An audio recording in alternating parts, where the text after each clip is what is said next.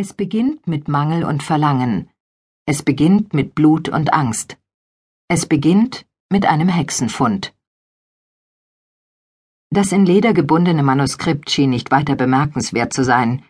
Für einen gewöhnlichen Historiker hätte es sich nicht von unzähligen anderen, ebenso alten und zerlesenen Handschriften in der Bodleian Library in Oxford unterschieden. Aber als ich es in Händen hielt, war mir sofort klar, dass es damit irgendetwas auf sich hatte. An diesem Nachmittag Ende September war so gut wie niemand im Duke Humphrey Lesesaal, und da der sommerliche Ansturm der Gelehrten auf Studienreise inzwischen abgeebbt war und der Tumult zu Anfang des Herbstsemesters noch nicht eingesetzt hatte, wurden die angeforderten Schriften prompt geliefert. Dr. Bishop, die angeforderten Handschriften liegen jetzt vor, flüsterte Sean mit leiser Ironie, als ich an die Ausleihtheke trat. Die alten Ledereinbände hatten auf dem Rautenmuster seines Pullovers rostfarbene Streifen hinterlassen, die er verlegen wegzuwischen versuchte. Dabei sprang eine sandfarbene Locke in seine Stirn. Danke. Ich schenkte ihm ein ergebenes Lächeln. Schließlich missachtete ich ungeniert alle Ausleihbeschränkungen, und Sean, der während unserer gemeinsamen Studienzeit viele, viele Stunden mit mir unter der rosa Stuckdecke in dem Pub auf der anderen Straßenseite verbracht hatte, hatte meine Anforderungen seit über einer Woche klaglos erfüllt. Und hör auf, mich Dr. Bishop zu nennen. Ich habe immer das Gefühl, du meinst jemand anderen. Grinsend schob er die Manuskripte aus dem Magazin der Bodleian. Jedes einzelne enthielt einzigartige alchemistische Illustrationen und steckte in einem grauen Schutzkarton über die abgewetzte Ausleihtheke. Ah, da liegt noch eines.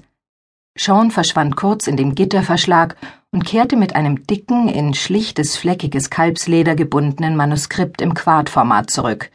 Er legte es oben auf den Stapel und beugte sich vor, um es in Augenschein zu nehmen. Der dünne Goldrand seiner Brille funkelte im matten Schein der alten bronzenen Leselampe, die an einem Regal klemmte. Das hier wurde schon länger nicht mehr verlangt.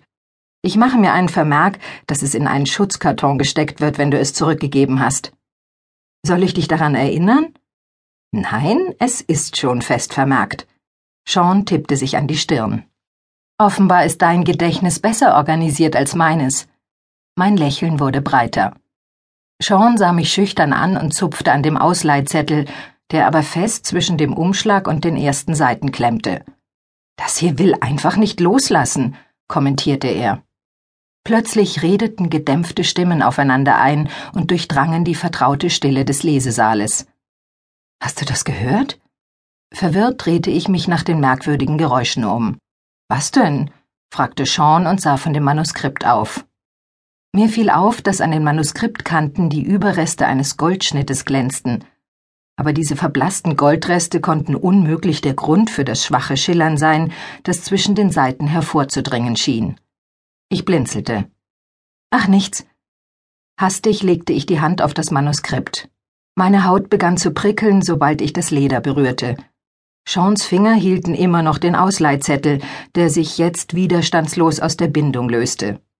Als ich den Bücherstapel hochwuchtete und mit dem Kinn festklemmte, stieg mir ein beklemmender Geruch in die Nase, der die vertrauten Bibliotheksgerüche nach gespitzten Bleistiften und Bonawachs überlagerte.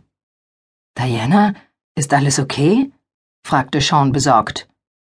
Es geht mir gut. Ich bin nur ein bisschen müde, erwiderte ich und reckte die Nase höher über die Bücher.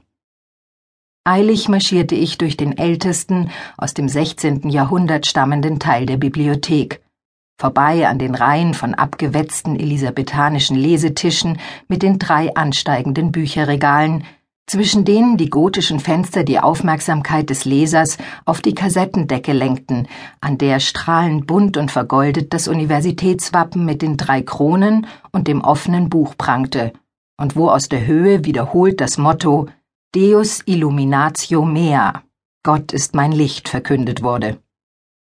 An diesem Freitagabend hielt sich außer mir nur eine weitere amerikanische Wissenschaftlerin in der Bibliothek auf. Gillian Chamberlain war Altphilologin, lehrte in Bryn Mawr und brachte ihre Zeit damit zu, über in Glas eingefassten Papyrusfetzen zu brüten. Ich versuchte jeden Blickkontakt zu vermeiden, als ich an ihr vorbeihuschte, doch das Quietschen der alten Dielen verriet mich.